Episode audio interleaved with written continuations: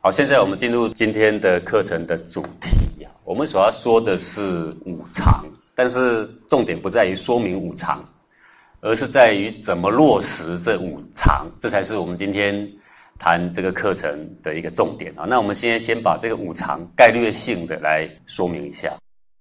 五常就是仁义礼智信这个五德。那五常的这个常字啊，是常道。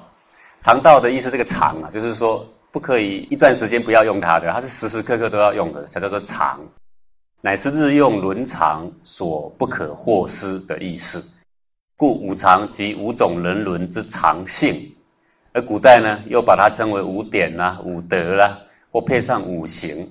这个是从不同立场跟作用来说，均为人类生活中一生内外所应遵守的常道，所以呢，我们称为。五常，天之五德叫做乾元亨利贞，地之五行呢叫做金木水火土，而人之五常啊叫做仁义礼智信。天地之五常，若人见顺，天气清和，三光灿耀，雨露均沾；若失之，则星辰乱布，四时失序，日月无光，万物不长。人秉天地而御其间。当顺乎此五常五行之运转，以昭天地正气，显其良知良能，而近乎于性啊！所以五常跟能否实施，跟能不能显现我们的良知良人本性的枢机有非常大的关系啊！故五常为修道之心境，亦如青竹之节，亦是方寸之守。守节就是守戒，节之守之。不外是为了复性于天赋之初，复性于天赋之自然法则，如此而已。如此之子，则止于天赋自然法则的至善之地，而得与天地同参。那同参怎么参法？天地的五常五德怎么走，身中的五常五德就怎么走。这叫做内外天人合一，内外一致，叫做与天地同参。自性之初，本就含有五元。所谓元性，其体柔慈而发而为人，它在里面其体是柔慈，形成我们的情绪的时候，那个感觉像个人。原情其体刚烈，发而为义；元神其体圆通，发而为理；元精其体纯粹，发而为智；元气其体纯一，发而为性啊！这是告诉我们说，这个元性、元情、元神、元精、元气。已经具足，它是内在的气的一种特质，而这个特质发落在我们的心上的时候，是为仁义礼智信的这五个不同的感受啊。若由内观气机自在的角度来说，那我们怎么检验我们内在仁义礼智信？就是靠这个。反观我们的气的形态来说，当气到了最低层的谷底，它就自己会反弹。那个开始反弹的这个生生不息的力量，便是性中的人。当气到了最高昂的那一点，他就自己会开始走下坡，开始平反。这个节制之使其得以再度重生的力量，便是性中的意啊。说意有才智收束之意，内在的工程造化总是依着你自身当时的需求而演进的。他总是依序而行，有条不紊，这个便是性中的理。这个造化是那么的纹理密察、精细无比，这个便是性中的智。而他总是有着不变的规则，与我们生命中的一切感应丝毫不爽。他的实相历经千秋万世，总是那么的清真安宁，这个便是自信中的性。此五者皆性中所固有者也。所以孟子说啊。仁义礼智，非由外铄我也啊！那个铄就是烤肉一样，从外面烤，然后慢慢外面熟了才熟到里面，叫做铄啊。仁义礼智不是由外面烤进来的，我固有之也是从里面发的，福施而已，这只是没有去分辨没有去了解。不止性中具有此五常，即使一个新的转变，一个心念的转变里面，亦具此五常。就像孟子所说啊，“恻隐之心，人之端也。”说不忍的那个心，就是人发端的；羞恶之心，义之端也。羞恶是什么叫羞恶啊？就不屑不洁的人事物，包含行为、心念不屑。那只要是不干净的就不屑，不正当的不屑。那个心呐，就是所谓的义之端也。辞让之心，礼之端也。凡是存着退让他。让他先行的这种心，就是理之端了。是非之心，智之端也。能够入于是非，能够判断是非，能够决断是非，那个心呐，就是智之端也呀。人之有事端，尤其有事体也。就跟我们一个人呐，有四肢手脚，那他就能够做事情了。那个性啊，无为。但有了这个事端具体的发端之后，那个性就可以跑，可以走，可以用了。所以说，人之有事端呐。就像人呢有四体一样，那谈四端仁义礼智，就像谈四肢，谈四肢其实已经包含了中间那个身体，各位对不对？所以当谈四端的时候，其实已经包含那个中间那个发端处，那个叫做性。所以谈四端其实不是说五行少一个，不是，这四端已经涵盖了它的主体，所以仁义礼智信已经足了，故知。五常于天地之中，身中、性中、心中、气中，是处处具足的，从不或爽，不会不准的，非常准的。所以修行从哪里修啊？就这个五常。我们要了解天地的道，了解身中的道、性中的道、心中的道，你很难了解。但你具体的去落实、去觉知这五常的时候呢，这已经是修行的极致啊。又。五常有其相关联性，并非单独而存在的。啊，所以为什么我们提倡一个五常里面你落实一个，那它连结可以，其他的也都会做好。那因为它是有关联性的，故一德之成功，往往关系着其他四德的成功；一德的失败，也往往关系着其他四德的失败。五常里面有一个德特别弱，非常弱了，你就可以知道其他四德强不到哪里去。有一个德强了，强到你看得到了，你就知道其他四个德也不会落到哪里去。例如孟子所说啊，人之时，事亲是也呀。人从哪里看？看他事亲的那个爱心就看得到。义之时，从兄是也。义之时，舍己而从兄，舍我的利益让给长者，让给贤者，这是义之时。智之时，知思恶者，弗去是也。这个智啊。它是根据什么衍生出来呢？就知识二者，这二者是什么呢？就前面谈的人跟义。礼之时，礼这个字啊，从哪里来？结文思二者是也。礼就是一个结，结什么呢？就是仁义这两个，去节制它，不使它过于不及，那个叫做礼啊。所以其礼其实也是仁义，其实智也是仁义。信之时，乃信思二者是也呀。信也是在谈这个仁义。所以五常虽然是说五个啊，但它有主角，它的主角就是谁啊？就人跟义，所以它是有相关联性的。所以你信做得好，还是礼做得好，还是智做得好，那其实呢，仁义其实不会差很多。子曰：“智极之，人不能守之，虽得之，失必失之。”你看，智有够了，可是呢，人却弱了。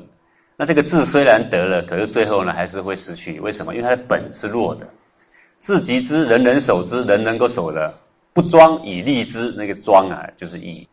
不用义来扶持它，则名不敬，那还是会失去哦。自极之，人人守之，庄以利之，动之不以礼，少一个礼呀，未善也，还不能尽善尽美。为什么？因为它少一个支脚的时候，它就会落下来。其他都有相关性，它会落下来。啊，这一段呢也是告诉我们呢，仁义礼智是有相关性的，跟桌子的脚一样。当然，虽然你少了一只脚，虽然勉强可以站，但是这是不稳的，对不对？那重心是会偏的。又，古圣贤将五常依仁义礼智信的次序排列，它其实是有意义的。它其实是隐藏了这个五常，它是要相克才能够相成的一个道理存在。例如。人，他是要靠义来克，就是金受木克。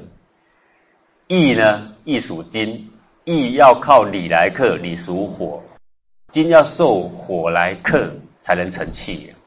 理呢属火，要靠智，属水，火受水克才能够成才。智呢属水，要靠信，属土来克，有没有？仁义礼智信，它这个次序呀，人被下一个字克义，对不对？义被下一个字克叫做礼，礼被下一个字就是智，智呢又被下一个字就是信来克。那信又克谁呢？信又受木来克。这个意味着五个美德虽美，但再好的美德也不能够过多，否则便成为一种法执。然而修行者所认定的美德啊，都容易啊，因为执着其美，要加强它的美，而使得它一下就过多了。如此一来呢，变成矫情，我们就称为法执。为了警示后人避掉这个可能发生的法执之病。因此，在这个五常的每个德性的后面呢，都紧跟着另一个德性来克制它。例如，人多的人呢，要用义来节之；义多的人呢，要用礼来节之；礼多的人用智来节之；智多的人要用信来节之；而信多的人又要用人来节之。以及每个德性都需要发挥另外一个德性的功能来节制它。才能使其发挥到最恰当好处，才能够产生最大的利益。否则，一德过多无智，变成滥情；五常一失衡，五行就跟着偏枯，而与复性之初越来越远。最后要练到五气朝元，对不对？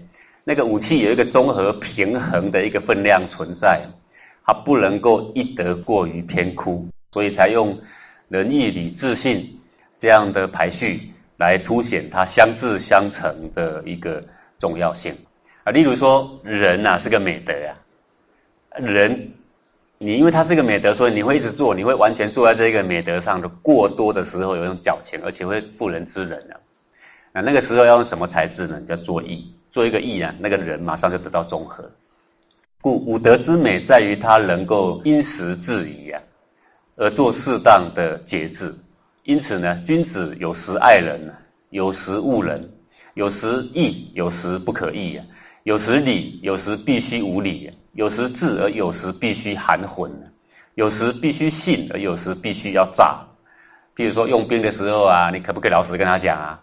那就不行了。他有时信，有时诈，这是必须因时制宜的。所以孟子。才有说言不必信，行不必果啊，为义所在啊。言不必信，行不必果，不必一定信，不必一定果，就看当时因时制宜。又有非礼之礼，非义之义，大人弗为这样的一个说法。这个礼义呀，若超过了因时制宜的范围啊，最好的礼呀，也会变成无礼呀；最好的意义啊，也会变成无意义。所以大人。就审视他的节度来做调节，这个在在呢都说明啊，这五德必须相制相成，因时制宜，乃能止于复性之初的至善之地。这个是五常依仁义礼智信之排序的微言大义所在。这个是有志于深入五常的学者所不可不知的啊。那这样子说会不会太复杂？其实做法很简单，就是你觉得你哪一德过剩？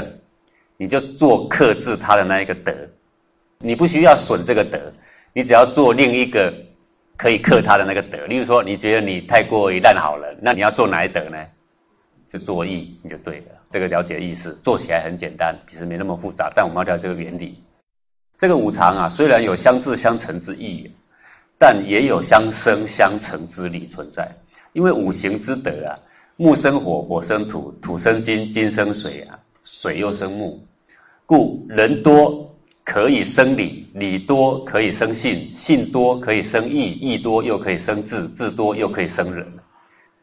以及去护持一德的发生，五常里面的一德的发生，亦足以接续去生出其他的四德来，因为它生是相续的。当你木做够多了，就会生火，火呢被木给生多了，它会生谁？它就去生土。它是这样，水啊，迎科而后进，你看水在流，这个洞填满了，多出来的东西是生哪里啊？生到去填满下个洞，对不对？下个洞再填满了，再生生生，再去生下一个洞，这是一样的道理。我们把人一理智系偏枯的人，我们想象成有五个洞，你总得先选一个洞，那个洞把它填满了，然后多溢出来的水会到哪里去啊？就会到下一个洞里面去，这是一样的意思。因此，对于五德未开始护养的初学来说啊，采相生之理，则是更省力而易进的一个方式。因为你五德都还没有养，你现在就来考虑一个相克的问题呀。就像那个草还没有长哦，你就想办法要砍它，要锯它，有没有？这样就没有办法养了。所以对初学来说，采相生之理是非常容易进的。故初学五德之人呐，原不能贪多，以多则烦呐，烦则乱，乱则无成。所以不能贪多的意思就是说，五常不要想一次吃满它啦。就像我们那个。涓涓的细水在流，你不能一次奢望它灌满五个水塔，各位这样对不对？你要指望它能够现在能够灌满一个，这样就不错。所以修这五德不能贪多，多就烦，烦就乱，乱就无成。是故若人实地在言行心性上护持一德，渐渐的去成长，则其他的这个四德也就慢慢慢慢的已经含藏在其中。这个便是初学涵养五德啊，能否成功的一个枢机所在。因此啊，《论语》里面呢有这么一段说：“子路有闻，未知人行，唯恐有闻。”子路听到个道理，听到个人哦，很好很好。这个人还没做好，很怕听到义，你知道吗？义还没做好，又听到一个字，又听到一个理，怕的要死。为什么？因为会多则乱。一德尚未能够发生，连苗都还没有长出来，就想要同时去护养很多别的苗。那么，对于德性未稳、根基未固的人来说啊，种的越多啊，他也就越看不到成长，越乱。例如《论语》里面有一段好于多才多艺的冉求跟夫子的一段对话。冉求说：“非不悦子之道，不是我不喜欢夫子您的道，力不足也，实在是啊。”我没有那个多余的力气可以做得这么好。孔子说：“力不足者，中道而废，今如化。”他说：“果真力量不够的话，就像走路走到一半，走到都没力了，那个马跑跑跑跑到一半，跑到都没力了，接下去一步都走不了。他没有精力再走别的地方。可是呢，懒球的多才多艺，这也学那也学，忙着学这忙着学那，你只是没有把这个基本的做好。可是我看你精力都跑到别的地方。他说：这是你自己画地自限。”不是你没有能力，篮球忙于多才多艺呀，多得多行的一种追求，最后必失去真正可以成长的一个焦点。若人在起初立德的时候啊，集中一个焦点来用功，那么呢，这个成功的几率呢就大为提高。因此，初学五德，便要集中你日常的注意力。先去护养出五德中的任何一德来，哪一德重要呢？都一样，它都会相生啊。你自己选，选一个你认为对你来讲是重要、可以成功的、可以帮助你成长的，选出一个德来，好好的去护持它，去行持它。先不要想别的，就护持那个德，让它发苗成长，见至于茁壮。如此才能有五德俱全的一天。待至五德已经渐渐都慢慢的得到成长，我们再来检视它是否过度，是否需要用别的德加强别的德来节制它，那个还不迟。所以仁义礼智信虽然是讲相治相成之理，对初学来说其实是没有这个必要，因为现在初学来说五德是干枯的，你现在所需要的是什么？是相生相成之理，这个我们现在开始呢，就是要先了解这个原理的。此事不须一德未养者庸人自扰，还不要先考虑到相知相成的问题。这个便是古人为学与施教的一个大本。然而护养一德很难吗？孔子说啊，有人一日用其力于人以乎？说有人能够一整天用力在检视他的仁德、人心、人性、人行。有没有啊？